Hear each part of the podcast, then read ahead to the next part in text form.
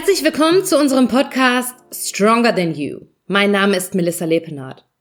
Ich möchte euch heute einen Herrn vorstellen, der mich persönlich besonders beeindruckt. Aham ist vor fünf Jahren aus Syrien geflüchtet, hat seine Familie zurückgelassen und ist hier nach Deutschland gekommen. Mit nichts. Er sprach nicht ein Wort Deutsch, er hatte keine Wohnung, keine Arbeit, keine Freunde und somit auch kein Geld. Er ist der lebende Beweis, dass man wirklich alles schaffen kann, wenn man wirklich nur will. Heute, fünf Jahre später, lebt er genau das Leben, von dem er wirklich immer geträumt hat. Er ist verheiratet, er wartet in wenigen Tagen seinen Sohn, er hat Freunde, er hat einen guten Job, er verdient gutes Geld, er spricht gut Deutsch und lebt seinen Traum, im Bodybuilding erfolgreich zu sein. Ich freue mich sehr auf die heutige Episode und vor allen Dingen, dass Aham auch euch an seiner Geschichte teilhaben lässt. Ich wünsche euch ganz viel Spaß und heiße ihn herzlich willkommen. Ja, hallo Aham und herzlich willkommen zu unserem Podcast Stronger Than You. Gerade noch zusammen spontan Beine trainiert, heute sitzt du jetzt hier bei mir und ich freue mich, dich als meinen Gras begrüßen zu dürfen. Vielen Dank. Hallo zusammen. Ich bin Ayham. Ich bin 24 Jahre alt, bin verheiratet, erwarte in fünf Wochen mein Kind. Ja, ich arbeite als Fitnesstrainer und Kursleiter in Flexfit Waldrop und ich bin auch dazu ein Bodybuilder, Wettkampfathlet. Ähm, du hast eine erstaunlich tolle Geschichte. Du bist vor fünf Jahren hier nach Deutschland gekommen mit quasi nichts. Erzähl uns doch einfach mal zu Beginn, wie es damals überhaupt dazu gekommen ist, hier nach Deutschland zu kommen. Ja, ich komme aus Syrien, wie du gesagt hast, bin seit fünf Jahren hier in Deutschland in Dortmund.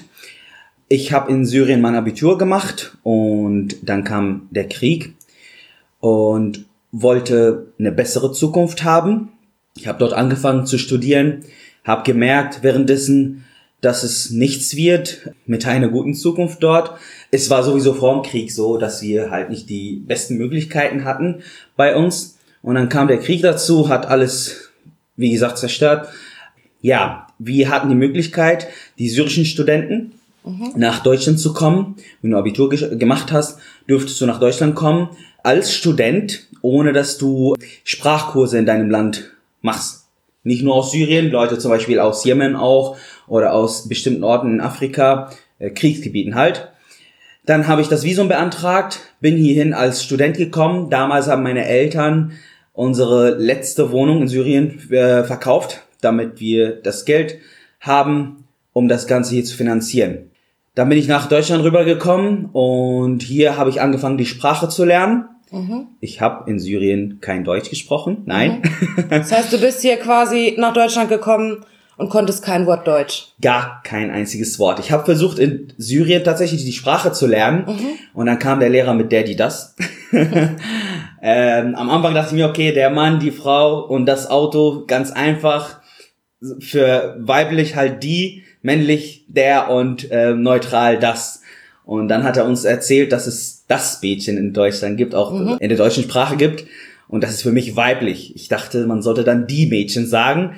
Und als er das gesagt hat, dann bin ich rausgegangen. Ich dachte mir, okay, ich lerne die Sprache in Deutschland. ja, ich habe ein ganzes Jahr auf mein Visum gewartet. Und äh, irgendwann hat es zum Glück geklappt. Und wie gesagt, hier habe ich angefangen, die Sprache zu lernen, habe relativ schnell die Sprache gelernt. Die Anfangszeit war mega schwierig. Ich hatte keine Freunde, durfte mich am Anfang im Fitnessstudio nicht anmelden. Irgendwann hat es mit dem Fitnessstudio geklappt. Und Sport ist ja meine Leidenschaft, hat mir in allem geholfen. Durch den Sport habe ich viele Menschen kennengelernt. Irgendwann habe ich angefangen zu arbeiten und auch auf der Arbeit, es hat mir mega viel geholfen. Wir reden ja immer noch über die Sprache, wie ich die Sprache so schnell gelernt habe. Ja, auf der Arbeit habe ich die ganze Zeit auf Deutsch geredet. Das hat mir viel geholfen, um die Sprache besser zu lernen. Ja, das war's, was die Sprache angeht. Also halten wir nochmal fest und fassen zusammen. Du bist vor fünf Jahren hierher gekommen. Du konntest kein Wort Deutsch. Du hattest keine Arbeit, keine Freunde. Mhm. Wie sah es mit der wohnlichen Situation aus? Ganz am Anfang hatte ich einen Freund hier. Ich habe bei ihm zwei Monate oder drei Monate gewohnt, habe nach einer Wohnung gesucht.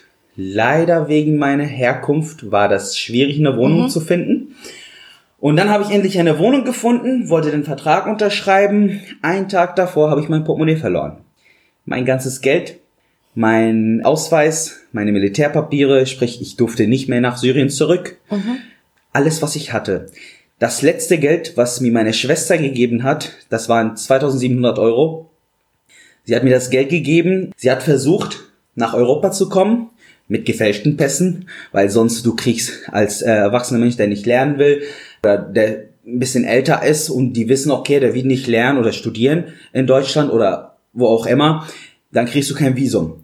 Sie hat das Visum beantragt damals, hat das Visum nicht bekommen. Dann hat sie mit ihrem ganzen Geld gefälschte Pässe gekauft, hat versucht, ähm, nach Holland zu kommen. Und sie wurde in Dubai erwischt. Sie und die Kinder wurden nach Syrien geschoben, abgeschoben. Und ähm, sie war bei, meiner, bei meinen Eltern. Und ich kann mich an den Tag erinnern.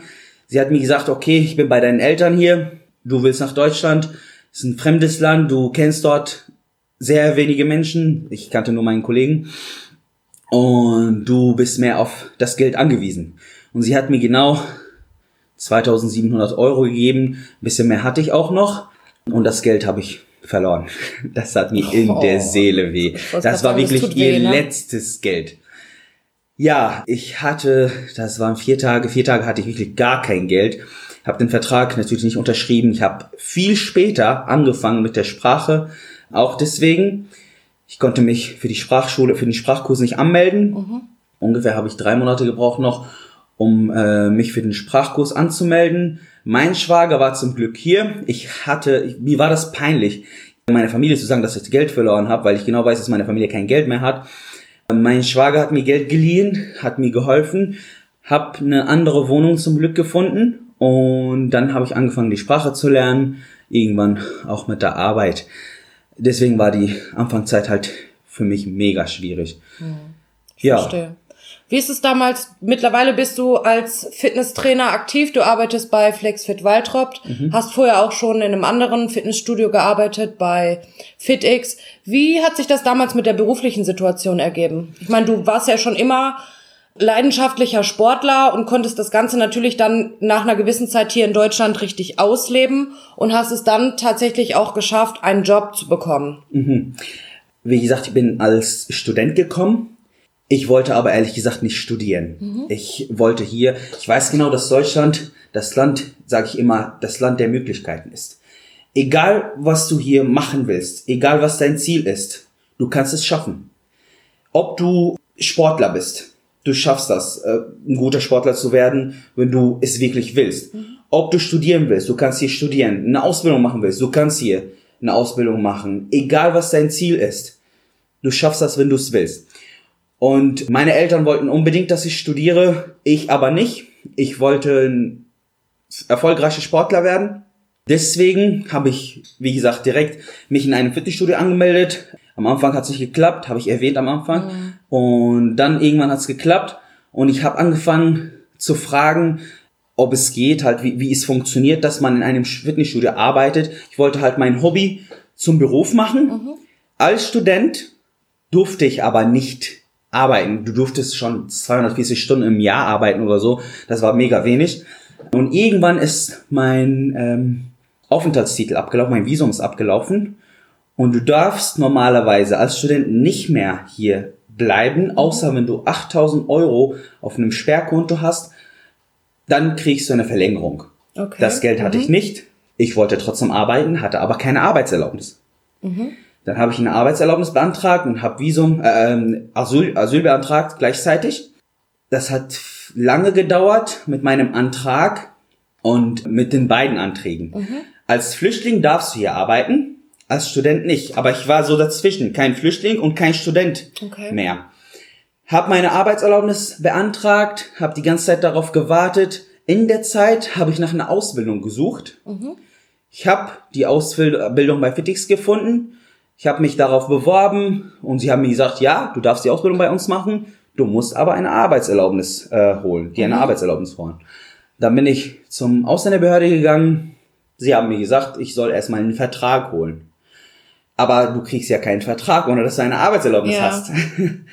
ja, jede Seite hat das Gegenteil gesagt. Irgendwann habe ich es geschafft. So nach, ich war genau 14 Mal bei der Ausländerbehörde, um eine Arbeitserlaubnis zu bekommen. Und ganz am Ende habe ich es geschafft, meinen Arbeitsgeber zu überzeugen, mir einen Vertrag zu geben, damit ich meine Arbeitserlaubnis überhaupt bekomme. Und ganz am Ende haben die mir gesagt, bei der Ausländerbehörde, ja, wieso unterschreibst du einen Vertrag ohne eine Arbeitserlaubnis? ja, das hat sich alles äh, widersprochen. Ja. irgendwann hat es geklappt mit der Arbeitserlaubnis. Ich habe angefangen äh, mit der Ausbildung bei Fitix damals, sechs Monate durchgezogen.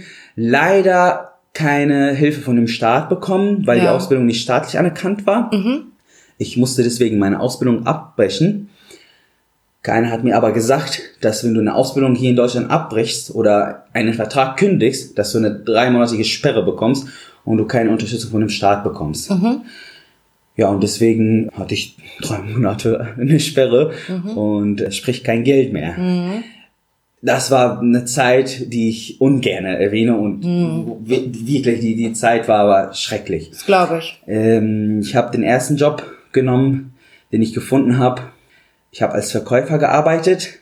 Der Job hat mir auch weitergeholfen, um die Sprache zu lernen. Habe viel über Bodybuilding gelernt, weil ich Supplemente verkauft habe. Bei einem sehr guten Bodybuilder habe ich Waldemar Kozlov, ist deutsche Meister gewesen.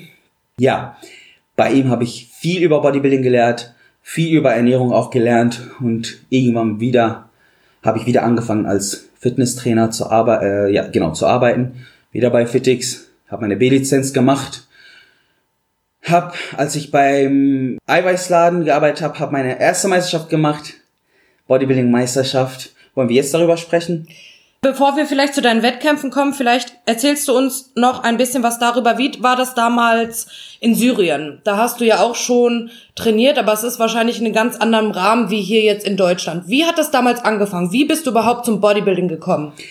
Ich habe davor Sport gemacht, immer schon, immer habe ich Sport gemacht. Wie bei allen Jungs gefühlt, habe mit Fußball an, äh, am Anfang angefangen, war nie gut. Und dann habe ich mit Kampfsport angefangen. Ich habe sechs Jahre Kickboxing gemacht und ich hatte einen kleinen Streit mit meinem Trainer, Kickboxing-Trainer, wegen Politik, während des Kriegs auch, als das Ganze angefangen hat. Und er hat mich rausgeschmissen. und meinte, du darfst nie wieder zu mir. Ja, und ohne Sport kann ich nicht. Dann habe ich mir eine Sportart gesucht, wo man das Ganze für sich alleine machen kann. Also im Bodybuilding, du kannst wirklich zum Studio gehen, dein Training durchziehen. Du brauchst nicht wirklich einen Trainer, wenn du, besonders wenn du halt kein Athlet bist oder keine Meisterschaften hast, dann kannst du das Ganze alleine durchziehen und es ist als Anfänger oder als normaler Sportler, also Bodybuilder, kein Hexenwerk halt, ne, das Ganze so zu machen. Jeder weiß, wie man splittet, wie man trainiert, wie man eine Hantel bewegt, um ein paar Muskeln zu bekommen. Dann habe ich angefangen mit Bodybuilding damals und ganz am Anfang, ich habe so wenig gewogen, alle haben mich im Fitnessstudio ausgelacht. Wirklich so gefühlt ausgelacht. Was heißt ausgelacht? Ja, so Witze gemacht, wie unter Jungs halt, na, du Lappen oder so was halt, ne? Du, aus dir wird nichts, äh, ja, wofür trainierst du überhaupt? Oder du bist mega definiert halt, ne? Nur weil ich so dünn war. Ich habe 49 Kilo gewogen, als ich mit Bodybuilding angefangen habe. Okay. Ja, und dann wollte ich unbedingt am Anfang nur zunehmen. Und ich habe schon damals, keiner wird das glauben, schon damals habe ich an mich geglaubt und ich wusste genau, dass ich in diesem Sport, im Gegensatz zu Kickboxing, einer der besten irgendwann, einer der besten auf der ganzen Welt sein werde. Schon damals habe ich daran geglaubt, ich glaube immer noch daran, ich bin immer noch nicht einer der besten auf der Welt, aber ich glaube immer noch daran, dass ich das irgendwann schaffen werde.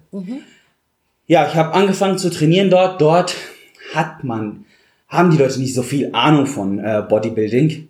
Uns wurde gesagt, du sollst trainieren und essen.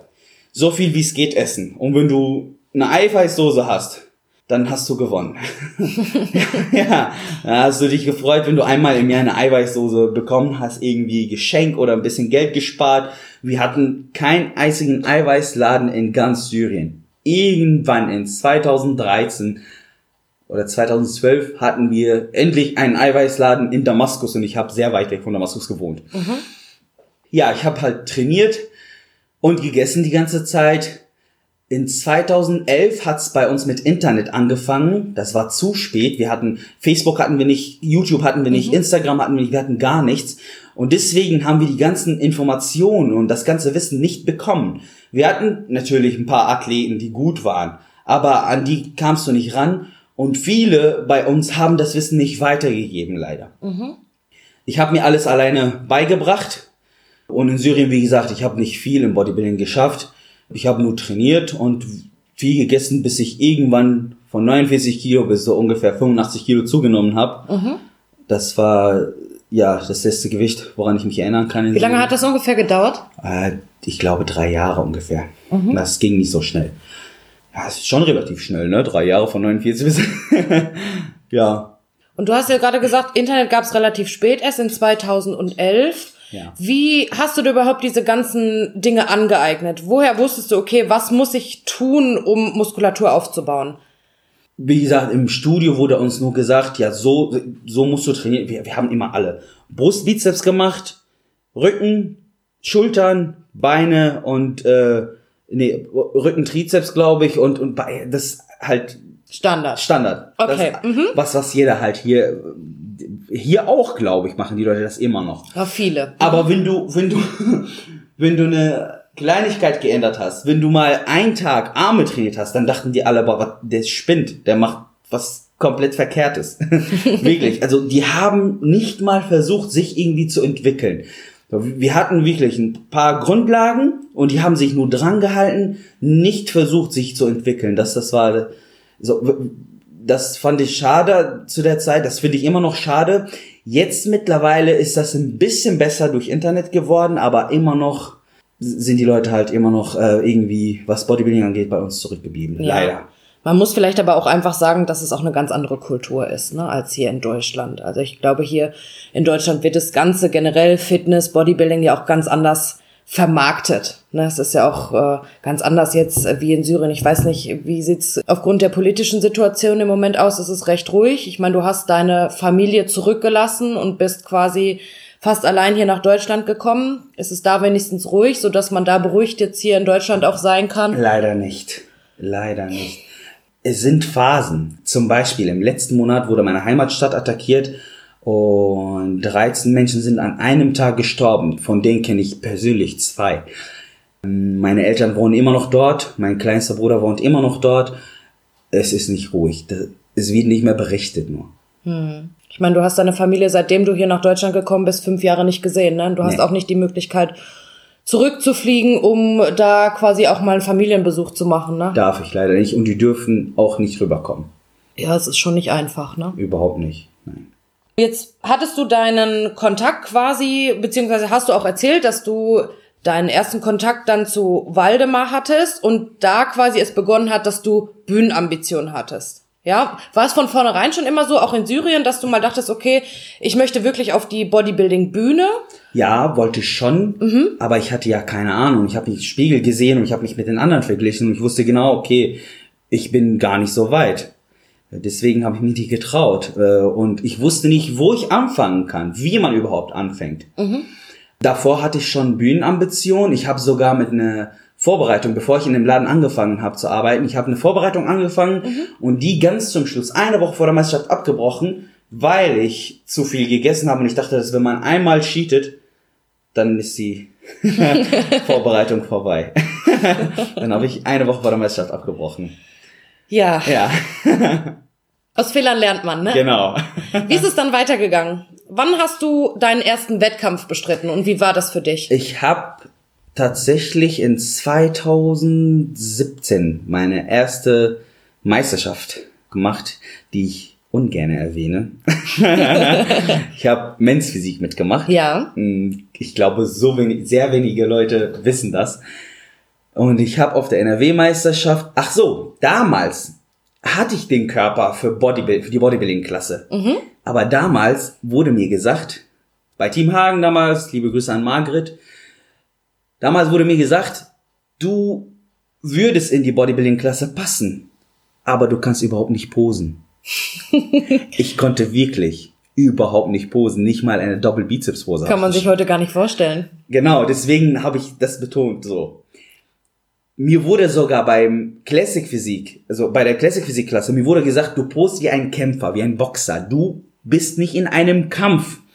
Entspann dich und versuch lockerer zu posen. Ja. Damals wurde mir das wirklich gesagt und ja, dann habe ich die Classic Physik Klasse komplett verkackt. Ich habe glaube ich den siebten Platz oder den achten Platz. Ich habe das Finale verpasst auf der NRW Meisterschaft. Ich glaube, das lag daran, dass ich ein bisschen mehr Muskeln hatte. Mhm und ich war halt gar nicht trocken. Auch ich wusste schon, schon wie das Ganze funktioniert, aber es war meine erste Meisterschaft. Und ich habe auch mal mehr gegessen. Da wusste ich auch, wenn man cheatet, dass eine Vorbereitung nicht zu Ende ist. Ich habe ein paar Mal auch vor der mhm. Meisterschaft gecheatet, hat mich ein bisschen ähm, nach hinten, sagt man, geworfen. Mhm. Ja. Und dann in 2018, in der Zwischenzeit, von 2017 bis 2018 habe ich angefangen täglich zu posen. Ich habe Spaß darin gefunden und dann wusste ich genau, okay, du kannst schon posen, du kannst dich schon gut bewegen. Ich habe meine erste Kür ähm, zusammengebaut und in 2018 bin ich als Juniorenathlet auf der NRW-Meisterschaft gestartet und als Männerathlet Klasse 2, mhm. äh, sprich bis 80 Kilo ich habe die Juniorenklasse gewonnen, also meine Klasse gewonnen und den Gesamtsieg bei den Junioren geholt und den zweiten Platz bei der Männer 2 Klasse gemacht und die Leute sind bei meiner Kür ausgerastet. Wirklich. Da wusste ich genau, okay, da ist der Platz, wo ich immer stehen möchte und das ist das, was ich für immer machen möchte. Das ist meine Leidenschaft. Das ist, wofür ich brenne und damit werde ich nie aufhören. Mhm. Vielleicht noch mal ganz kurz erzählst du unseren Zuhörern und Zuhörerinnen, deinen ersten Sieg hast du wann genau erreicht, nachdem du wann nach Deutschland gekommen bist? Ich bin in 2000 Ende 2015 nach Deutschland gekommen. Genau am 29. September bin ich in Düsseldorf gelandet.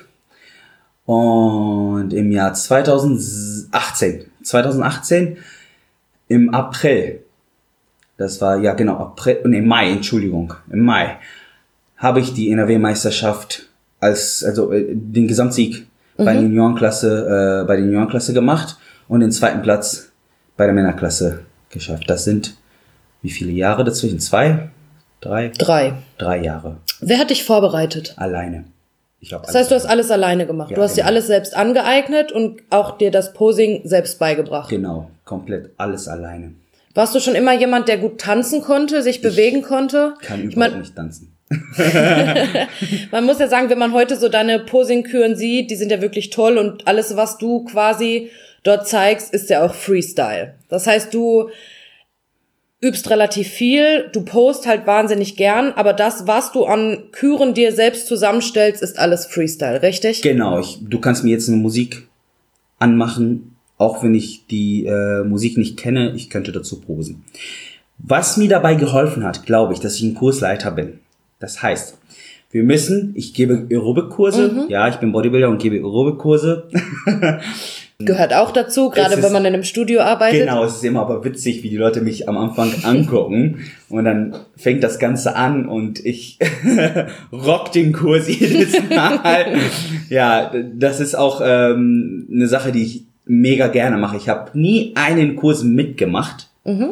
Ich gebe aber liebend gerne Kurse.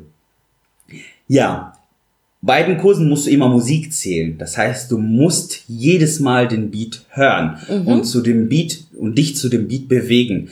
Es ist kein Tanzen an sich, aber durch die Kurse kann ich Musik viel besser hören, kann ich den Beat viel schneller finden als jemand, der keine Kurse gibt. Mhm. Ja ich sag mal so, generell ich auch als Wettkampfathletin weiß, wie anstrengend wirklich Posing auch einfach ist. Mhm. Mhm.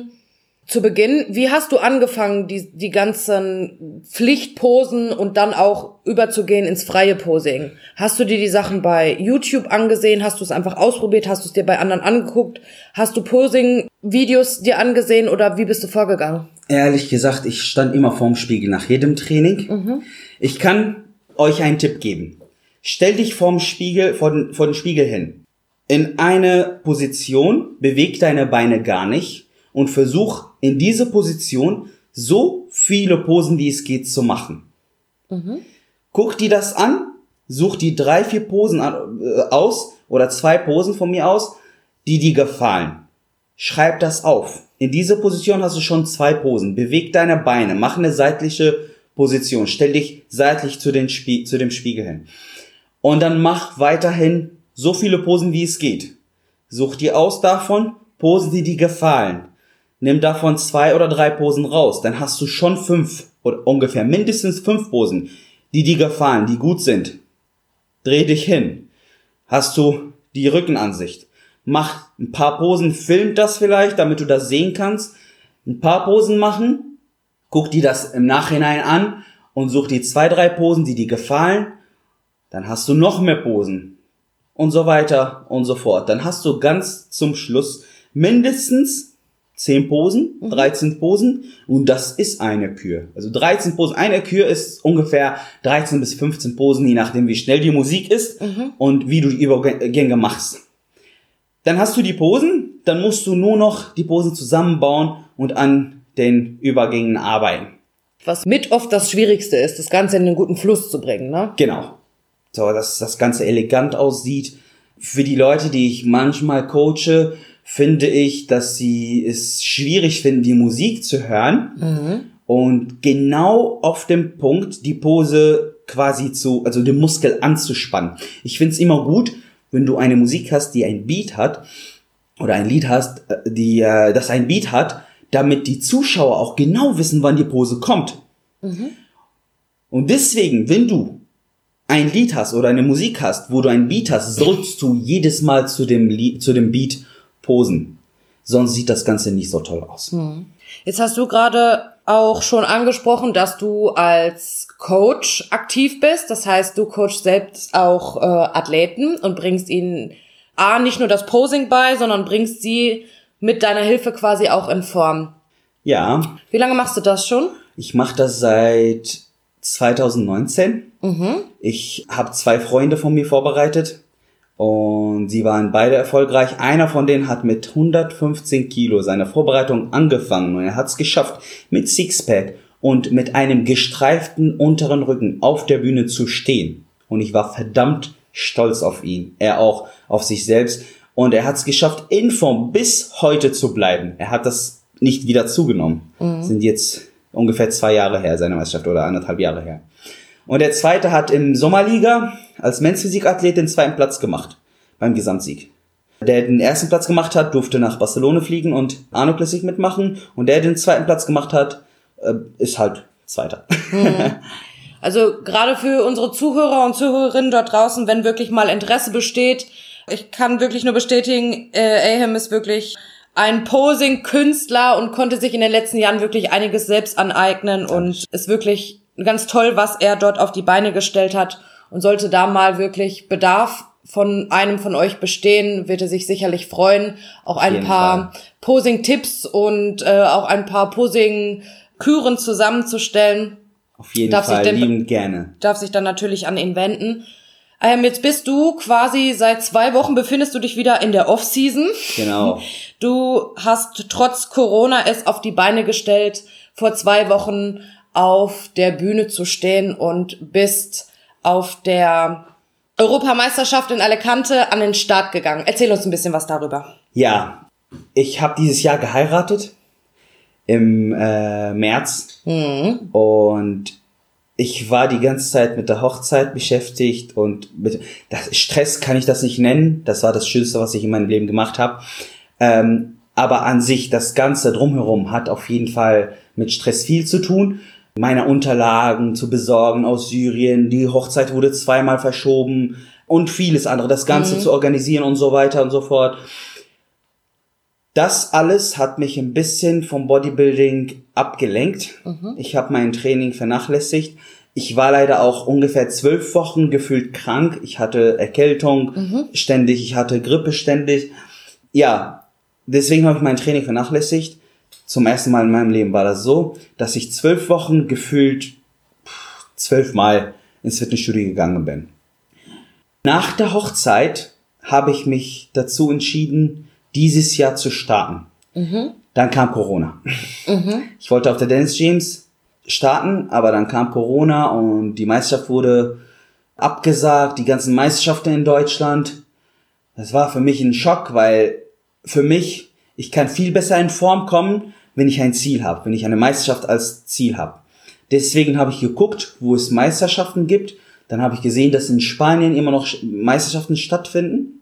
Hab mit einer Vorbereitung, also mit einer sehr kurzen Offseason erstmal angefangen, mhm. um wieder überhaupt in Form zu kommen. Ich habe viele Muskeln verloren in der Zeit wegen dem ganzen Stress und wegen dem wenigen Training. Dann kam Lockdown.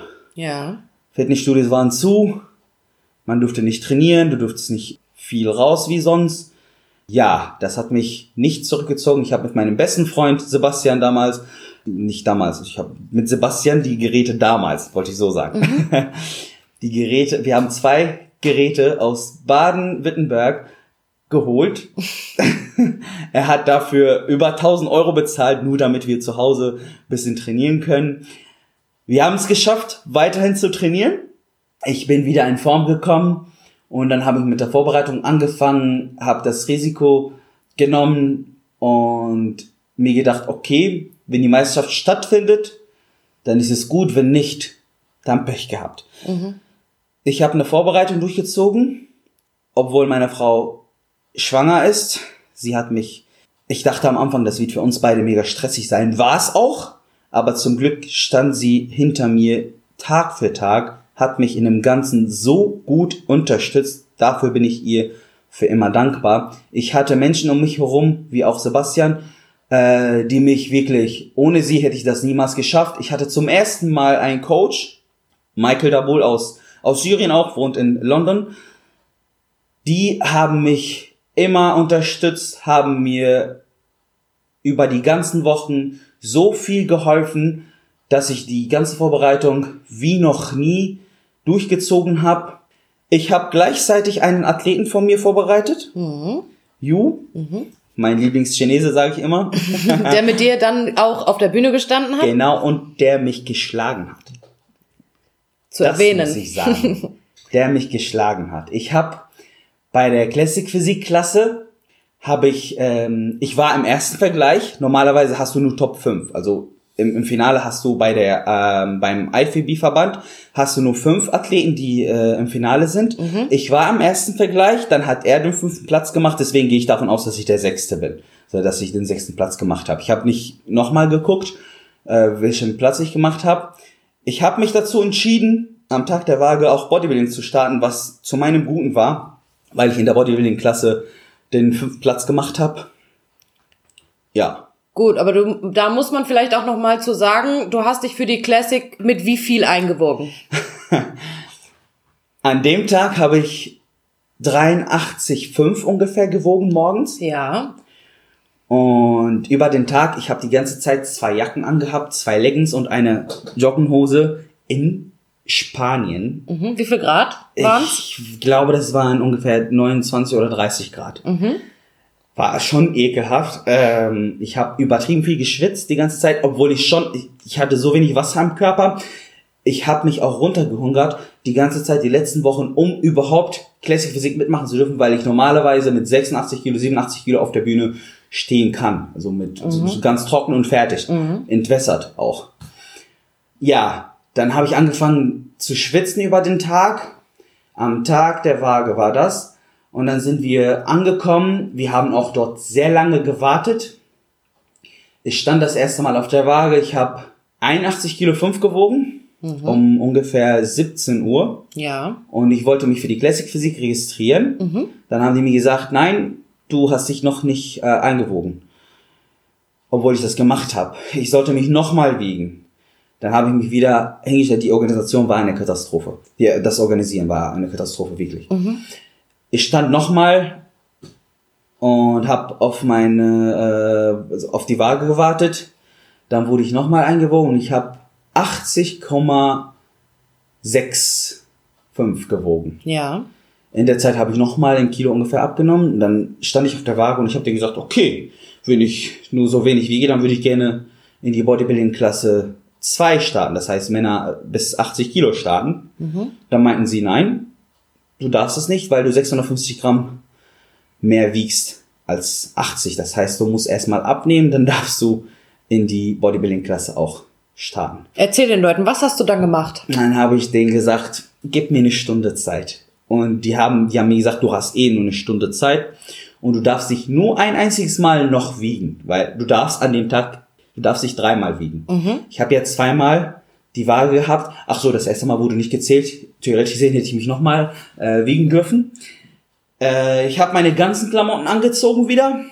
Ich habe mir die schwerste, den schwersten Rucksack am Auto ausgesucht, habe den getragen auf dem Parkplatz.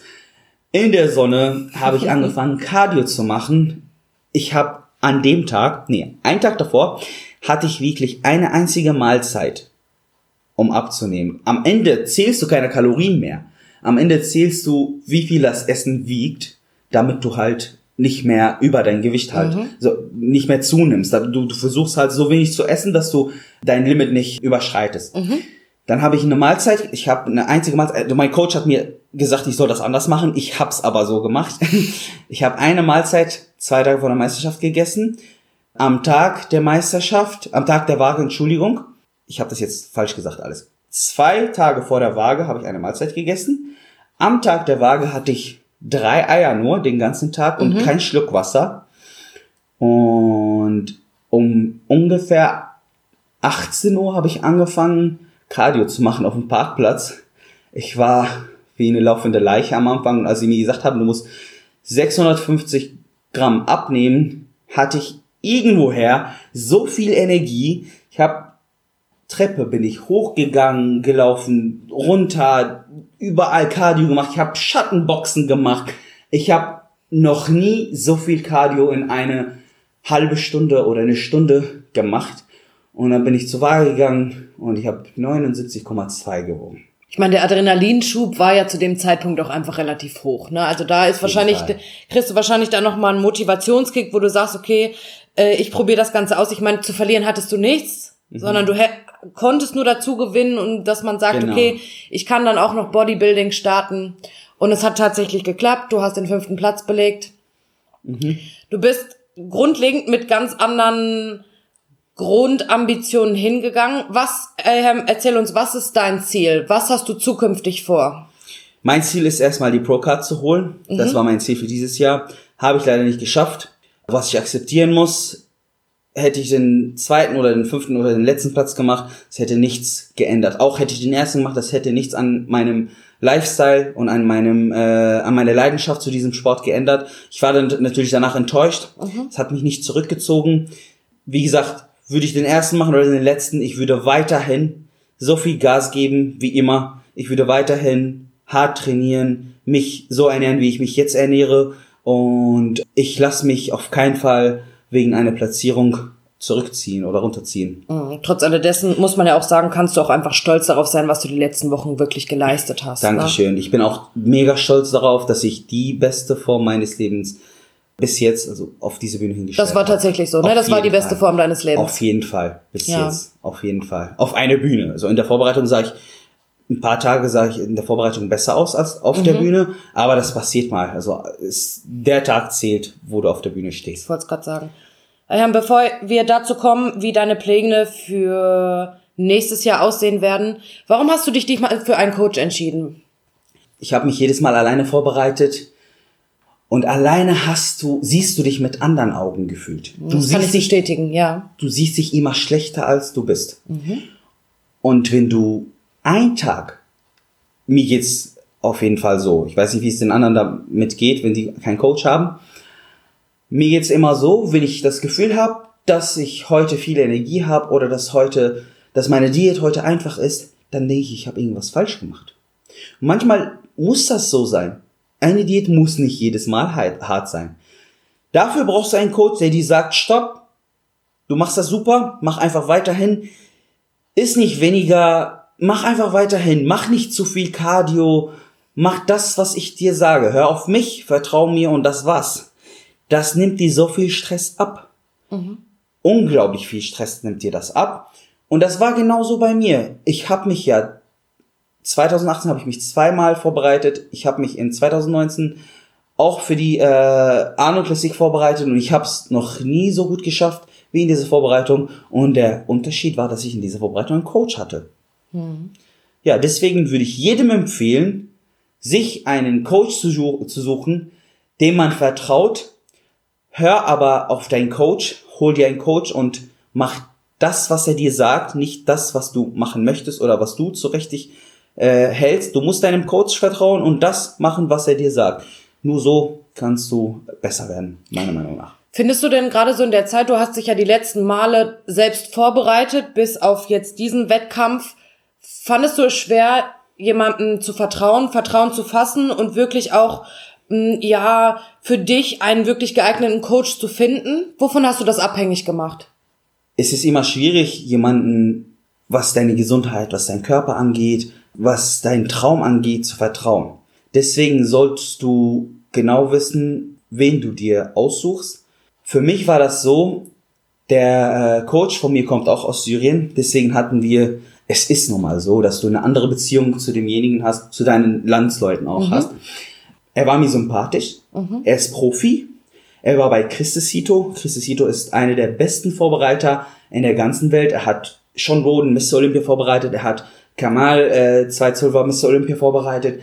Er hat so vielen Athleten vorbereitet, er hat Jay Cutler vorbereitet, er hat so viele Athleten vorbereitet, die viel ähm, geschafft haben in dem Sport.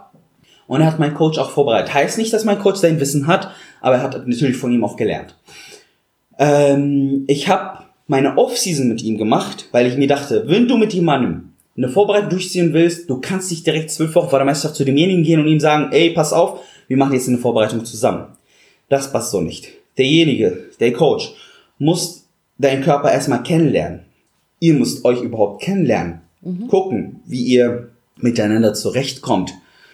Du vertraust diesem Menschen äh, deinen Körper, deine Gesundheit, wie gesagt, und äh, du machst eine Vorbereitung, die mindestens zwölf Wochen lang geht, mhm. das ohne Offseason, damit du am Ende den ersten Platz, ich gehe da, davon aus, dass jeder, der zu einer Meisterschaft geht, will den ersten Platz machen. Mhm. Und wenn du nicht weißt, mit wem du arbeitest und am Ende komplett verkackst, ist nicht so toll. Deswegen sollst du auf jeden Fall die Gedanken machen, bei wem du das Ganze machen willst. Und ähm, von Anfang an sollst du halt gucken, okay, ich verstehe mich mit diesem Menschen, ich vertraue dem, dann kannst du halt das Ganze von, von vorne an entscheiden, entweder ja oder nein du kannst das nicht in hm. Mitte der Vorbereitung auch abbrechen. Das ist gar das ist nicht schwierig, ja. Ja, genau. Das ist nicht so toll. Deswegen halt Gedanken machen und ja. Hm, jetzt ist es ja so, ich meine, du bist ja auch jemand, der relativ, gerade diättechnisch relativ wenig Zeitraum braucht. Das heißt, wie lange, wie lange vorher planst du quasi, dich in die Vorbereitung zu begeben und wie, wie lange haben sich so deine letzten Diätzeiträume geplant? Ich bin ein übermotivierter Mensch manchmal. Und das ist mein Fehler in jeder Vorbereitung. Mhm. Ich denke immer, okay, je länger die Vorbereitung ist, desto besser du am Ende, äh, du aussehen wirst am Ende. Äh, das ist aber falsch so. Ich bin jedes Mal nach maximal acht Wochen komplett fertig, bühnenfertig. Ich brauche nur entwässern und dann gehe ich auf die Bühne. Ich plane mindestens 13 Wochen immer. Das heißt, die letzten vier bis fünf Wochen sind die Hölle für mich, hm. weil du nur noch die Form halten musst und das ist das Schlimmste, was hm. du machen musst. Ich meine, vier Wochen Form halten ist ja schon relativ lang, ne? das muss man einfach auch mal sagen. Ne? Lang, ne? Extrem lang. Und ähm, ganz zum Schluss ist dein Körper, dein Körper versteht keine Diät. Dein Körper denkt, okay, was macht der da? Ich bin am Hungern gerade, ich will nur essen, ich werde an allen sparen, du, selbst das Aussteigen vom Auto war für mich schwierig in der Vorbereitung. Mhm.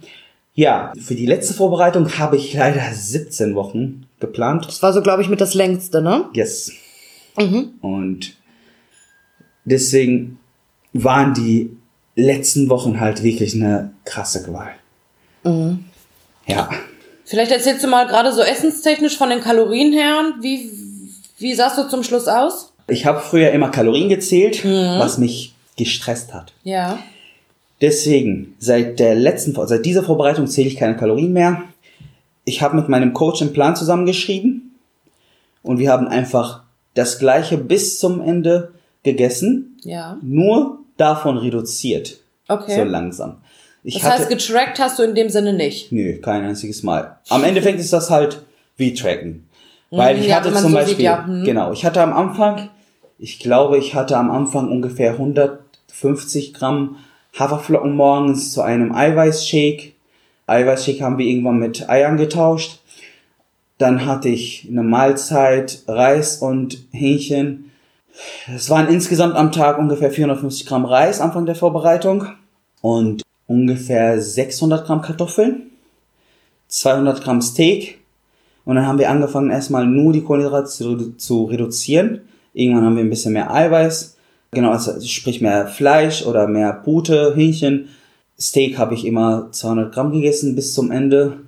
Ja, ganz zum Schluss war ich leider nur bei 80 Gramm Reis am Tag und 250 Gramm Kartoffeln. Die letzten zwei Wochen hatte ich sogar 150 Gramm Kartoffeln am Tag. Das war's an Kohlenhydraten. Ja, da kann man sich ja ungefähr ausrechnen, wie viele Kalorien da noch übrig geblieben sind, ne? Der Rest 800 Gramm so Fleisch. Für einen Mann in deiner Größe und in deiner Statur ist das natürlich nichts, ne? Ja, das war wie gesagt wirklich eine Qual. Da muss, muss man gerade mal sagen, viele, vielen da draußen ist es halt auch einfach, gerade wenn man sich in dem Bereich Bodybuilding nicht so auskennt, wissen gar nicht, was für Strapazen man seinen Körper da eigentlich untersetzt und was da wirklich eigentlich passiert. Ne? Also es ist ja wirklich, muss man einfach mal sagen, und das kann ich aus eigenen Erfahrungen sagen, es gehört dazu zum Wettkampfsport und man tut das, was man liebt. Es gehört nun mal einfach dazu. Aber wenn man wirklich sagen muss, gesundheitlich gesehen, ist das natürlich äh, jenseits von Gut und Böse, dass das Ganze nicht gesund Das ist, brauchen stimmt. wir nicht drüber reden. Das Ne? stimmt. Viele sagen mir aber, was lernst du aus, aus deiner Vorbereitung? Ich denke, warum tust du dir das Ganze an? Abgesehen davon, dass ich das Ganze für mein Ziel mache. Bei jeder Vorbereitung denke ich mir, ich bin so dankbar dafür, dass ich jeden Tag das essen darf, abgesehen von der Vorbereitung, das essen darf, was ich möchte. Ich bekomme, ich, ich muss nicht hungern, keinen einzigen Tag. Ich suche es mir aus in meiner Vorbereitung, dass ich an manchen Tagen Hunger habe und trotzdem fällt es mir so schwer. Du zählst die Reiskörner am Ende. Du bist so froh, dass du ein Reiskorn essen darfst. Wirklich, ich mein's ernst. Du brauchst die Geschirr am Ende nicht, das Geschirr nicht, nicht mal spülen. Am Ende, du leckst alles ab. Wirklich. Du bist mega dankbar für alles, was du an Essen bekommst. Mhm, stimmt. Und dadurch bin ich dafür dankbar, dass ich, wie gesagt, abgesehen von der Vorbereitung, dass ich keinen Tag hungern muss. Und ich denke mir, es fehlt mir so schwer, das Ganze zu machen, obwohl ich es mir ausgesucht habe. Danke, dass ich nicht gezwungen bin zu hungern. Es gibt auf dieser Welt Menschen, die kein Essen bekommen oder hungern, nicht weil die es wollen, sondern weil die es müssen. Weil sie es müssen. Ne? Wirklich. grad sagen, also ja. das habe ich aus jeder Vorbereitung gelernt und das ich versuche deswegen das Ganze, was ich habe, halt zu schätzen, was ich in meinem Leben habe und immer dankbar zu bleiben, dass ich das alles habe, was ich jetzt habe. Gerade bei dir wird nochmal auch extrem bewusst, weil du gerade auch die Zeiten in Syrien, weil du auch einfach weißt, wie es halt anders geht, ne? Dass man wirklich, dass besonders du auch vor Augen hast, okay, mein Leben jetzt hier in Deutschland gibt mir relativ viele Möglichkeiten, wirklich auch das Leben so zu leben, wie man oder wie du es dir natürlich auch vorstellst, ne? Wie ist es generell so von Vorbereitung zu Vorbereitung? Hast du jedes Mal was anderes mitnehmen können?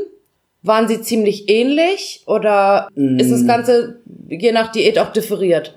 Ja, es ist die, doch jede Vorbereitung war aber anders als als die letzte. Die erste Vorbereitung zum Beispiel habe ich mir alles erlaubt. Zum Beispiel ich habe Milchprodukte gegessen, ich habe Kalorien gezählt und ich habe das gegessen, was in meine Kalorien in meinen Kalorien reingepasst hat. Also ich habe nicht Kalorien gezählt, sondern Eiweiß, Kohlenhydrate und äh, Fett. Und ich habe alles, was ich möchte, gegessen. Hauptsache, ich hatte am Ende des Tages so viel Eiweiß, so viel Fett und so viel Kohlenhydrate, die ich essen darf. Und das hat halt funktioniert, aber nicht so gut, wie als ich zum Beispiel die Milchprodukte rausgelassen habe und das Brot rausgelassen habe und habe wirklich sauber gegessen. Und das hat am, in der letzten Vorbereitung am meisten, hat sich gezeigt, am meisten, als ich wirklich die ganze Vorbereitung komplett sauber gegessen habe. Ich habe mein Reis, mein Hähnchen oder mein Pute und mein, mein Steak gegessen, jeden Tag und nichts anders. Also nichts anders, wirklich nichts anders.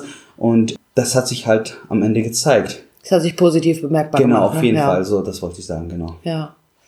Jetzt ist es ja tatsächlich so, zwei Wochen befindest du dich jetzt in der Off-Season. Und was jetzt kommt. man muss ehrlicherweise sagen, es geht ja relativ schnell. Das weiß man nun mal auch, wenn man den Körper wirklich solchen Strapazen aussetzt und dann sich wieder ja relativ normal ernährt, zumindestens auf Erhaltung, je nachdem wie trocken man natürlich auch war. Der Körper zieht sich natürlich alles, was er nur kriegen kann. Ähm, wie viel Kilos sind mittlerweile drauf? Wollen wir vom Tag der Waage zählen oder vom Tag der Meisterschaft? Lieber Tag der Meisterschaft. Das überlasse ich dir. Also Ja. vielleicht sagst du mal ganz kurz, wie viel du nochmal zu Wettkampf gewogen hast und wie schnell es jetzt gegangen ist, bis du dieses, dieses Gewicht, was du jetzt hast, erreicht hast. Also mein, mein Gewicht war ganz zum Schluss am Ende der Vorbereitung ungefähr 86 Kilo. Mhm. Dann verlierst du das ganze Wasser, was in deine Muskulatur ist. Das heißt, dieses Wasser darfst du eigentlich nicht zählen, weil du, du, ich gehe immer von dem letzten Gewicht, was ich hatte, Ende der Vorbereitung. Das waren ungefähr 86 Kilo. Mhm. Zwischen 84 und 86 Kilo. Und ich wiege heute 100 Kilo.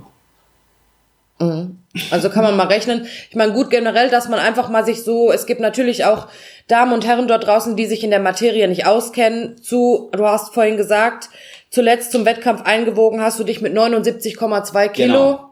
Nachdem du wirklich auf dem Parkplatz um dein Leben gekämpft hast, um in der Genau. Bodybuilding-Klasse auch einen Doppelstart zu machen und wiegst heute jetzt 100 Kilo. Also kann man sich ungefähr ausrechnen, äh, sind, mindestens sagen wir 15 mal, mindestens, also wenn man es jetzt mal nach den 79 ausgeht und jetzt bei 100 ist, ne, dann 20 Kilo. sind wir bei 20 Kilo. Das sieht man natürlich auch. Ist das auch natürlich nicht. Deine Nieren leiden darunter. Alles eigentlich. Weil du ziehst übertrieben viel Wasser. Mhm. Und du kannst dich nicht so gut bewegen wie früher. Du atmest auch anders. So, dein Atem wird kürzer, sagt man Ich so wollte gerade sagen, deine Frau hat ja auch gesagt, du schnarchst mittlerweile, Du ne? schnarchst mittlerweile übertrieben laut. Die Arme kann seit zwei, drei Tagen nicht schlafen. Wie du das Ganze vermeidest, Mhm. sei kein Schwein und isst weniger nach, nach deiner Vorbereitung. Ist es dir, ich meine, du hast ja jetzt schon einige Wettkämpfe bestritten. Ist es dir bis zum heutigen Datum schwer gefallen, wirklich dich zurückzuhalten? Oder war es geplant, dich relativ schnell wieder in den Überschuss zu setzen?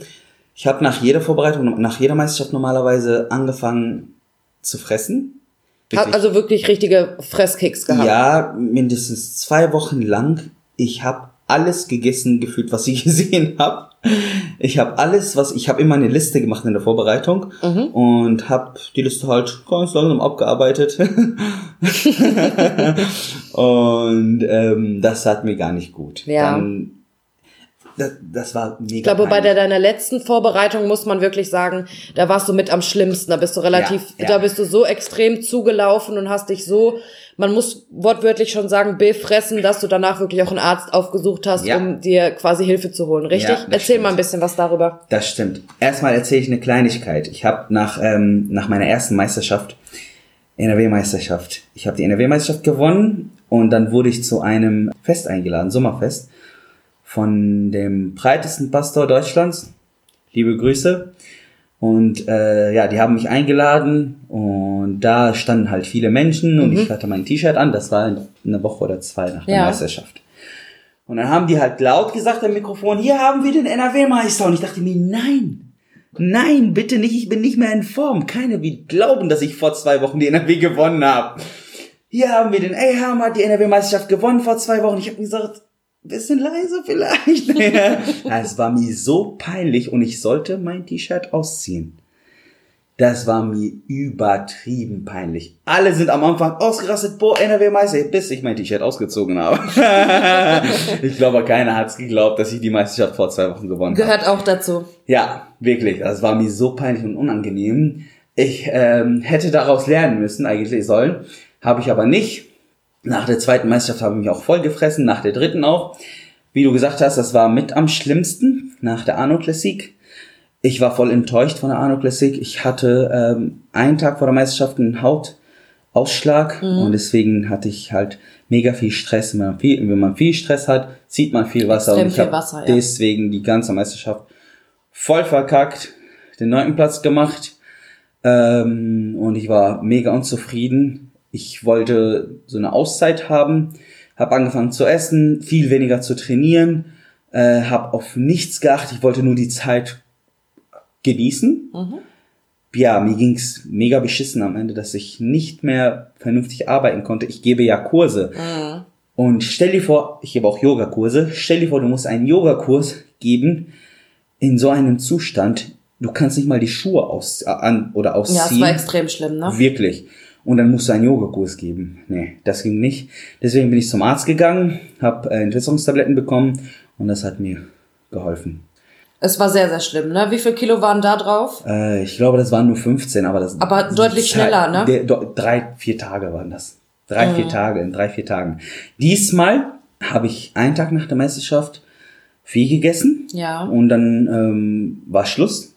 Ich habe angefangen, viel Reis, viel, von, also von dem Essen, was ich in der Vorbereitung gegessen habe, habe ich angefangen, viel zu essen. Ja. Aber kein Zucker zum Beispiel. Ähm, ich habe nur meine Soße, mir meine Soße gegönnt. Mehr nicht. Und ich habe über die zwei Wochen halt das ganze Gewicht zugenommen. Ich habe viel Wasser gespeichert, aber es ist immer noch viel angenehmer als nach der letzten Vorbereitung. Mhm. Mir geht's immer noch gut. Ich kann ganz normal arbeiten. Ich brauche keinen Arzt, zum Glück. Ich wollte natürlich auch so schnell wieder halt.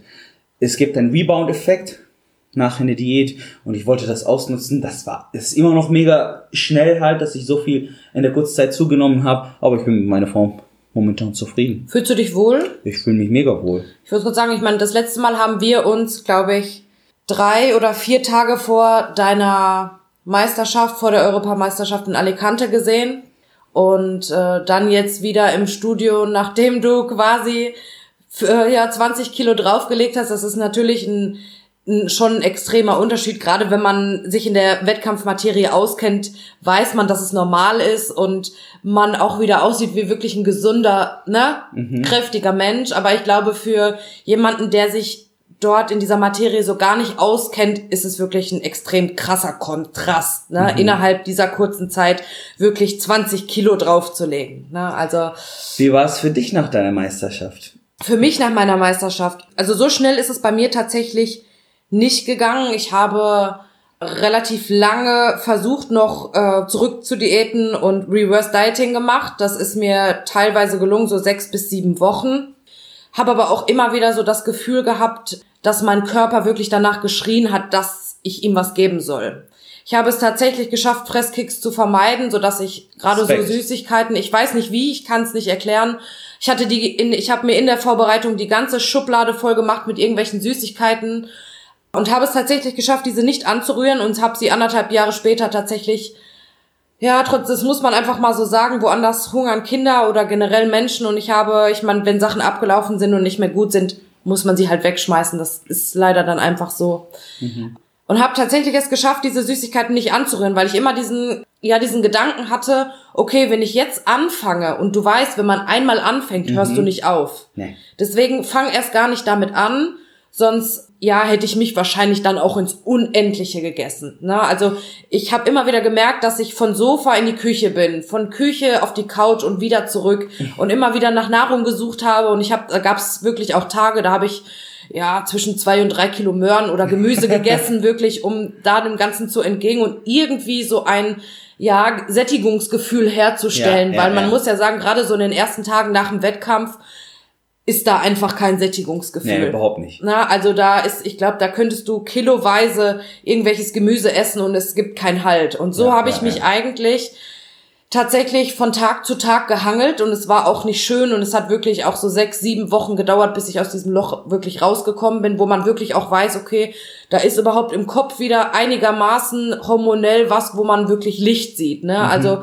du weißt selbst, wie schwierig das ist und gerade dann auch noch mal als Frau, wenn du relativ trocken bist, da ist hormonell geht da erstmal gar nichts, da bist du wirklich wochenlang im Keller und bis du dann wirklich auch ja, sagen wir mal, hormonell wieder in Fahrt kommst und einigermaßen regeneriert bist, hat bei mir tatsächlich, wenn man wirklich sieht, von Wettkampf bis ich wirklich wieder sagen konnte, dass es mir körperlich gut geht, wirklich ein Dreivierteljahr gedauert. Krass. Na, also das muss ich tatsächlich so sagen. Also klar, wenn sich dann Zyklus irgendwann wieder einstellt, das war so ungefähr nach einem, ja, nach sechs, sieben Monaten, so dass ich überhaupt wieder einen weiblichen Zyklus hatte. Und ab da kann man wirklich sagen, hat es dann auch angefangen, dass es mir körperlich besser gegangen ja. ist. Ne? Und du weißt selbst auch, es braucht relativ lang, gerade so dieser Rebound-Effekt, der braucht ja wirklich relativ lang, je nachdem, ist auch individuell auf, ne, bei der einzelnen Person, bis sich das Ganze dann auch mal wirklich wieder reguliert und der Körper wirklich auch wieder Normalfahrt aufnimmt. Und ab diesem Zeitpunkt, das kann ich sagen, das war so kurz vor ja kurz vor Weihnachten letztes Jahr, wo ich wirklich sagen kann, okay, meine meine eigene Form, ich habe nicht mehr nur Wasser gezogen, also wirklich egal, was ich ihm gegeben habe, ich sah aus wie ein Schwamm und das über ein halbes Was? Jahr lang, ne?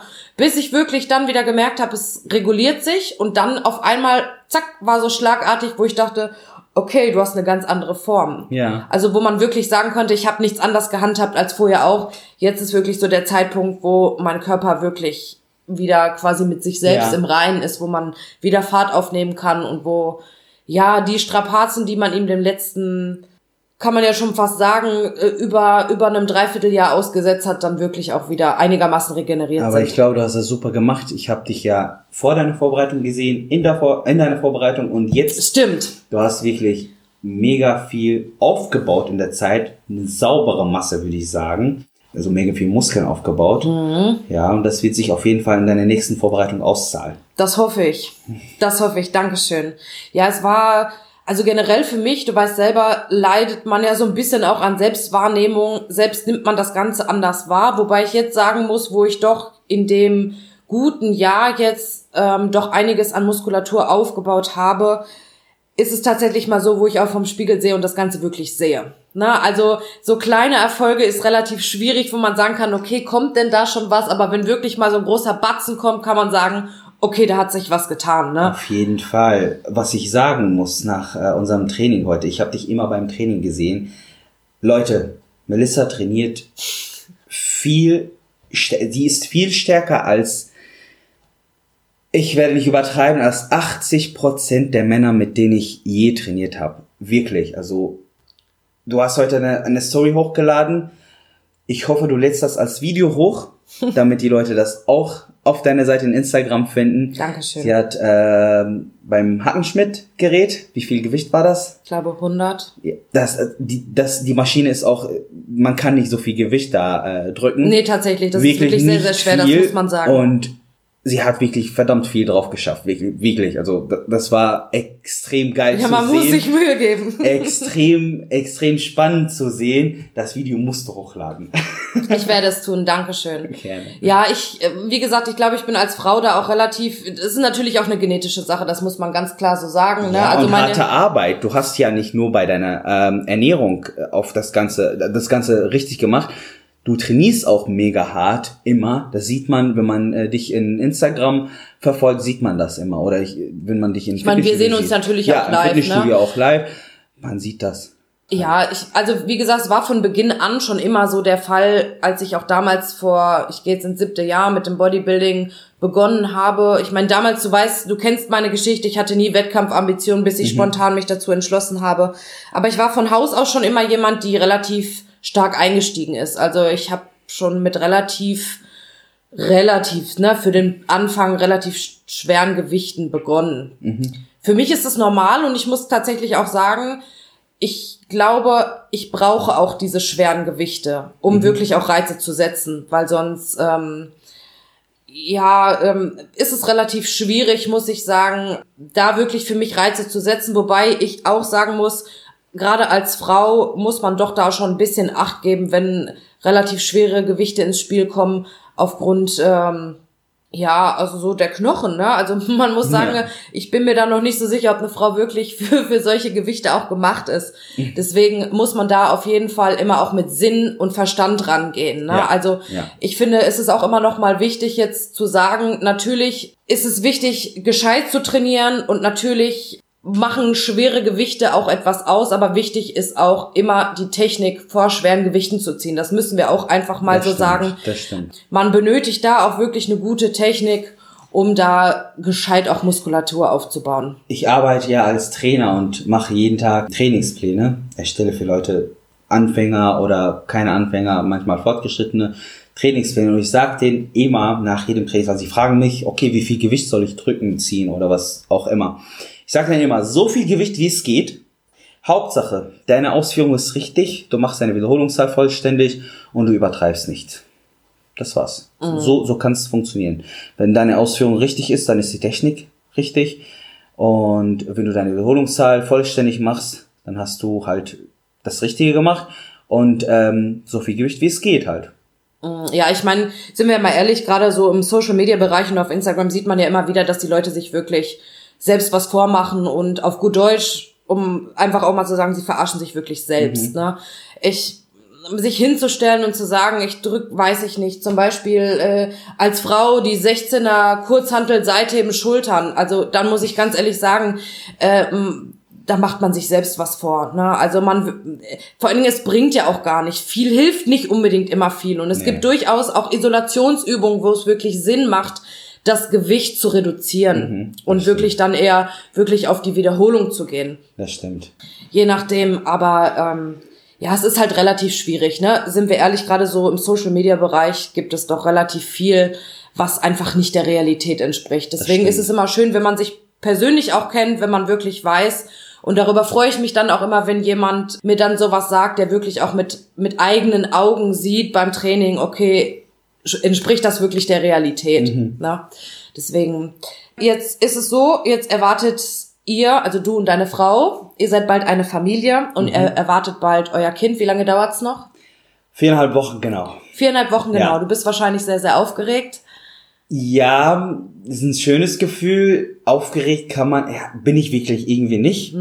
Ich war aufgeregt, als sie mich einmal letzte Woche angerufen hat und mir gesagt hat, ich bin im Krankenhaus gerade. Meine Hebamme hat mir gesagt, ich soll zum Krankenhaus. Nee, sie hat mich angerufen, sie meinte, ich muss zum Krankenhaus. Äh, dann hat ein Freund von mir, sie, ich war auf der Arbeit, hat sie zum Krankenhaus gebracht und dann hat sie mich vom Krankenhaus angerufen. Sie meinte, ich bin im Krankenhaus gerade und ich muss zu einem anderen Krank Krankenhaus, da wo man früh Geburten macht. Da dachte ich mir, was mache ich jetzt? Ja. Wie, wie, wie macht man das überhaupt? Warum war ich nicht schon mal Vater und ich weiß genau, was man macht? Ja, dann bin ich schnell zum Krankenhaus gefahren und ich saß da gefühlt wie, keine Ahnung, wie ein Stuhl. Ich, ich wusste nicht, was ich überhaupt machen kann. Da war ich aufgeregt, da dachte ich mir, okay, das ist ähm, nicht so einfach, wie ich es mir, das heißt, vorgestellt habe. Ich war, wie gesagt, die ganze Zeit so relativ entspannt bis zu diesem Tag. Dachte ich mir, okay, da du erwartest jetzt ein Kind, du wirst Vater, du äh, das ist eine Kann man das schon glauben? noch nicht so ganz, aber wie, das, nur an diesem Tag hatte ich diese Gedanken und ich dachte mir, okay, das ist ernst. Das ist nicht nur ein Bauch, der größer wird, sondern da ist ein Mensch drin und gleich kommt er vielleicht raus und äh, du lernst, ich sag er, weil das ein Junge wird, du lernst ihn kennen und dann bist du für diesen Menschen dein ganzes Leben verantwortlich. Das ist dein Sohn und äh, ja, Ich meine, man muss ja einfach auch nochmal wirklich betonen, wenn man überlegt, vor fünf Jahren bist du hierher gekommen mit nichts, keine Wohnung, kein Geld, keine Freunde, keine Arbeit. Und heute, fünf Jahre später, bist du verheiratet, du erwartest dein erstes Kind, du lebst quasi deinen Traum, genau. quasi als Bodybuilder, du hast einen Job, du verdienst gutes Geld. Dann sind ja auch noch ein wenig deiner Träume wahr geworden, eben gerade so im Social Media Bereich. Letztens haben wir dich bei Rap One gesehen. Du durftest teilhaben an einem Video, was für dich natürlich eine ganz große Ehre war und Auf für dich auch noch Fall. mal etwas ganz Besonderes. Ich habe, nachdem Ripon mich ähm, angeschrieben hab, hat und mich gefragt hat, ob wir das äh, Video drehen, ich hab's wirklich, ich habe das Ganze irgendwie nicht geglaubt. Ich habe noch nie vor Freude geheult. Außer an diesem Tag. Ich äh, kann mich genau an den Tag erinnern, das war vor ein paar Wochen. Ich lag auf dem Sofa und ich habe Yasmin gesagt, ich kann es nicht glauben, so dass mir das Ganze jetzt passiert, dass ich das Ganze geschafft habe. Das war alles für mich ein Traum und es ging so schnell. Mir wurde schon mal gesagt, du kannst nichts. Du kannst nichts im Leben außer Bizeps Curls. Das ist das Einzige, was du kannst. Und an dem Tag hat mich das so verletzt. Aber ich habe mir vorgenommen, ich werde diese Bizeps Curls so gut können, dass ich damit alles erreichen werde. Und dafür bin ich Deutschland dankbar. Selbst wenn du nur Bizeps Curls kannst, schaffst du es, deinen Traum zu erreichen, zu verwirklichen. Bizeps Curls spricht der Sport halt. Ne? Ich kann diesen Sport gut und ich habe alles gegeben. Ich habe mein ganzes Leben danach gerechtet. Ich habe, ich arbeite als Trainer. Ich habe jeden Tag trainiert. Ich habe meine Ernährung angepasst. Wie gesagt, und irgendwann hat sich das Ganze ausgezahlt. Ich rede nicht von meiner Platzierung auf, auf der Meisterschaft. Nee, darum geht's ja jetzt nicht unbedingt. Am Endeffekt hatte ich die beste Form meines Lebens. Ich hatte ein Interview bei Rip One, was für mich ein Traum war schon immer. Machiavelli Motivation sogar hat eine Story von mir gemacht. Machiavelli Motivation war für mich, äh, ich habe, als ich in Syrien war sogar, als wir YouTube zum ersten Mal hatten, habe ich die Videos dort angeschaut, habe ich mir die Videos dort angeschaut und ich habe dort Dennis Wolf gesehen, ich habe Kai Green gesehen, Phil Heath und ich dachte nie im Leben, dass ich irgendwann auf eine Seite von denen sein äh, gezeigt werde, dass sie überhaupt meinen Namen kennen werden. Und dann auf einmal sitze ich mit David Hoffmann und er interviewt mich und äh, das Ganze wird gefilmt und gefühlt ganz Deutschland kennt mich jetzt oder wird mich kennen durch diese äh, die, die, ganz Deutschland die Leute, die halt sich für den Sport mm. interessieren. Ich habe eine viel größere Reichweite, viel positive Feedback nach nach dem Interview bekommen und äh, ich habe einfach angefangen zu heulen. Ich habe gesagt, ich glaub's nicht. Für dich vielleicht aber auch noch mal etwas, was vor allen Dingen äh, schwer zu begreifen ist, für dich auch noch mal was Besonderes ist, weil du halt einfach aus einem ganz anderen Land kommst, wo es einfach ganz anders zugeht als hier in Deutschland, wo sich die Leute, die hier in Deutschland leben, auch überhaupt nicht vorstellen können, was dort in Syrien wirklich eigentlich los ist. Wirklich, äh, das hast du schön gesagt, das stimmt ich sag's immer, wenn, wenn, wenn ich das Gefühl habe, dass der Mensch, der vor mir steht und mir zuhört, wenn ich das Gefühl habe, dass er denkt, okay, das ist ja, ja, und du hast das Ganze gemacht, das ist halt, ist schon was Besonderes, aber du bist manchmal zu dankbar, habe ich gehört. Nein, bin ich nicht. Ich sag denn immer, ich komme aus der anderen Seite der Welt. Das ist eine ganz andere Ecke, Leute. Ich war vier Jahre in meinem Dorf gesperrt, eingesperrt. Ich durfte nicht raus. Ich war vier Jahre dort, nur wegen Politik, nur wegen Kleinigkeiten, nur weil ich ein paar Mal demonstriert habe oder irgendwas äh, gegen irgendeine Seite, es sei die Regierung oder die Opposition, gesagt habe, ich durfte aus meiner Heimatstadt nicht raus und ich war vier Jahre dort eingesperrt und meine Heimatstadt, was heißt Heimatstadt, Dorf, war das mhm. nicht mal meine Heimatstadt. Wie groß kann man sich dieses Dorf ungefähr vorstellen? Äh, ja, in, das ist ja deutlich kleiner auch. Ich glaube, ne? 10.000 Einwohner oder so, mhm. das war's. Also, hat eine, eine mega kleine Stadt. Und ich durfte dort nicht raus. Wir hatten nichts dort. Wir hatten wirklich überhaupt nichts dort. Und jetzt bin ich in Deutschland bei Rip One wir machen gerade einen Podcast, mich kennen viele, ich werde auf der Straße von Leuten begrüßt, die ich mich, die ich nicht kenne und die mich über Instagram ähm, kennen. Ja, und ich stand in, in Spanien auf einer Bühne, von der ich geträumt habe und habe jetzt Träume, die, wo ich genau weiß, die werde ich, ist nur eine Zeitsache, die werde ich auch erreichen. Das ist für mich, äh, dafür bin ich dankbar und ich werde dafür nie zu dankbar sein. Ich mhm. werde dafür nie dankbar genug sein. Ich finde auch einfach generell deine Geschichte, die du, die du oder was du alles erlebt hast, ist halt auch einfach, ja, du bist auch einfach der lebende Beweis, dass man wirklich alles schaffen kann, wenn man wirklich nur will und wirklich fest auch an sich glaubt. Ne? Also viele Leute vergessen ja immer, ja, wie wichtig es überhaupt ist, an sich selbst zu glauben und sich selbst einfach auch aufgeben. Mhm. Es werden immer mal Situationen im Leben kommen, die sehr unangenehm sein werden oder oft auch Steine, die einen in den Weg gelegt werden. Und ich denke, da wirst du einige von gehabt haben. Aber du hast trotzdem niemals aufgegeben. Werde ich auch nie aufgeben. Und kannst heute natürlich dann auch wirklich sehr stolz darauf sein, Vielen was du Dank. bisher alles erreicht hast.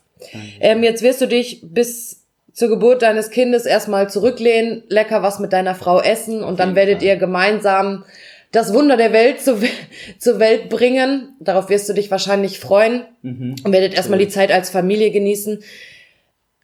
2021 werden wir dich das nächste Mal auf der Bühne sehen. Davon gehe ich ganz stark aus. Auf jeden Fall. Hast du schon Pläne geschmiedet oder lässt es auf dich zukommen? Ist, mein Ziel ist jetzt, ähm, also man muss ich muss leider regional nochmal starten, um mich für eine internationale Meisterschaft zu qualifizieren. Okay, so ist es beim IFBB, richtig? Ja, ich habe nachgefragt nochmal. Ich habe über Instagram mit dem Dennis James telefoniert, Ja. live. Und er hat es mir so erklärt, obwohl ich international gestartet bin, muss ich nochmal leider regional starten. Was ich nicht so schlimm finde, weil ich auf der äh, auf die Meisterschaft von ähm, Dennis Wolf starten möchte, weil er mein absolutes Vorbild ist. Ich würde gerne diese Meisterschaft erstmal unterstützen. Ich würde gerne ihn persönlich treffen. Deswegen ist das für mich gar nicht so schlimm. Äh, dann mache ich halt zwei Meisterschaften in einer Saison. Die Meisterschaft ist einmal im April Ja. und einmal im Oktober. Die Dennis James Classic ist im Oktober. Ich würde gerne in Deutschland starten, damit ich nicht fliegen muss. Ja. In Datteln ist die Dennis Wolf Classic und in Frankfurt ist die Dennis James Classic. Ich würde auf den beiden Meisterschaften gerne starten. Ich werde es spontan entscheiden, ob ich im April auf der Dennis Wolf starte oder im äh, wie heißt das, äh, Oktober. Mehr Sinn macht es, wenn ich im Oktober starte und Ja. dann direkt danach die Dennis James mache. Aber das werde ich alles spontan Ich entscheiden. wollte gerade sagen, du wirst dich ja wahrscheinlich jetzt erstmal auf die Familie konzentrieren und erstmal auf euer Baby. Auf jeden Fall. Und dann denke ich, hat das alles ein wenig Zeit und wird alles dann nächstes Jahr, denke ich, ne, zu gegebener Zeit entschieden, so dass du dann auch sagen kannst, okay, ich begebe mich in die nächste Vorbereitung. Wirst du bei deinem Coach bleiben? ja. Das heißt, auch die nächste Vorbereitung wird mit, wird mit meinem Coach gemacht. Viele haben gesagt, ja, du hast aber dein Ziel nicht erreicht und warum äh, wechselst du den Coach nicht? Dazu gehören immer zwei. Erstmal, wie Ich gesagt, grad hatte, sagen. ich hatte die beste Form meines Lebens auf der Bühne. Nicht die Form, die ich mir vorgestellt habe. Also ich hätte besser aussehen können noch. Mhm. Aber ich hätte es alleine nicht geschafft. Und ich gehe davon aus, dass ich mit einem anderen Coach, ich vertraue meinem Coach. Ich würde gerne bei ihm bleiben und ihm noch eine Chance geben und mir selbst noch eine Chance mit ihm geben. Ich bin kein Fan von den Menschen, die immer einen Coach wechseln und immer alles auf den Coach schieben. Äh, deswegen mache ich das Ganze nochmal mit ihm. ich wollte es gerade sagen, dazu gehören auch einfach immer zwei. Immer zwei. Wie gesagt, ich habe gerade am Anfang erwähnt, du sollst auf deinen Coach hören und das, was er dir sagt, hören. Und in dem gleichen gerade Podcast, wo wir reden, in dem gleichen Gespräch, habe ich danach am Ende gesagt, mein Coach hat, hat mir an, an in den letzten Tagen gesagt, ich äh, zwei Tagen, ich soll so viel und so viel essen und ich habe trotzdem nur eine Mahlzeit gegessen. Das ist natürlich ein Fehler. Ich habe mich äh, gerade in demselben Gespräch widersprochen. Das ist auch ein Fehler.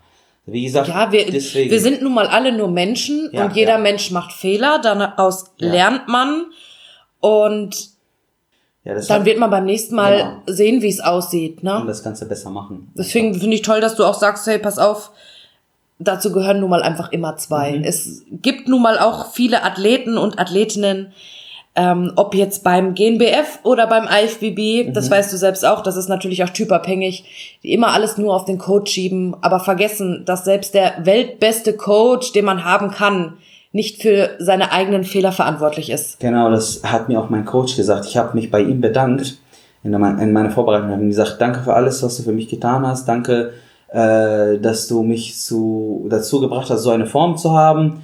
Da meinte er, nein, das ist deine harte Arbeit. Dazu gehören zwei. Einen guten Coach macht ein guter Athlet. Ich habe es auch, ich habe es richtig so gesagt. Es war nicht ein falsches Deutsch. Ein guter Athlet kann einen guten Coach machen. Wenn du, wenn dein Coach dir die besten Tipps gibt und du denen nicht folgst, dann verkackst du am Ende und dann verkackt dein Coach auch, weil er dein Vorbereiter ist. Aber wenn dein Coach die, dir die besten Tipps gibt und du die machst, richtig machst, dann seid ihr beide erfolgreich. Das heißt, das Ende hängt bei dir, am Ende von dir ab. Ich wollte gerade sagen, es hängt sowieso immer davon ab, wie ich das Ganze natürlich auch oder den Tipps, die Ratschläge, die mein Coach mir gibt, auch in die Tat umsetze. Ne? Und du weißt, es gibt natürlich auch viele, die folgen dem.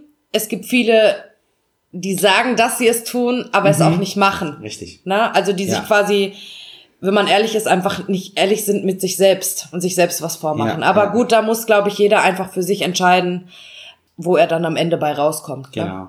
Lieber Em, ich würde dir zum Abschluss unserer heutigen Episode, und das handhaben wir immer gerne so, ähm, dass wir unseren Gästen quasi das Abschlusswort überlassen. Vielleicht gibt es das ein oder andere, was du unseren Zuhörern und Zuhörerinnen gerne noch mit auf den Weg geben möchtest.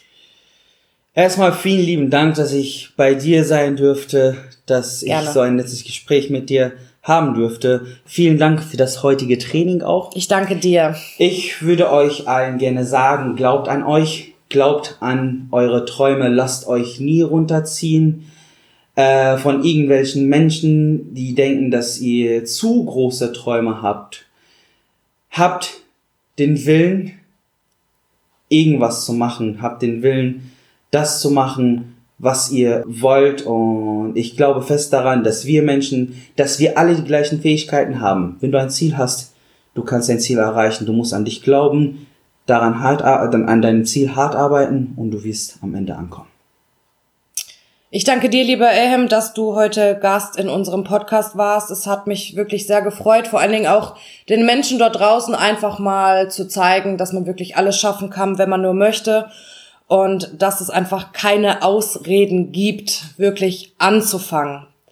Deswegen nochmal vielen herzlichen Dank. Es hat mich wirklich sehr gefreut. Ich danke dir auch, mich auch. Ich danke euch, liebe Zuhörer und Zuhörerinnen, dass ihr heute wieder dabei wart.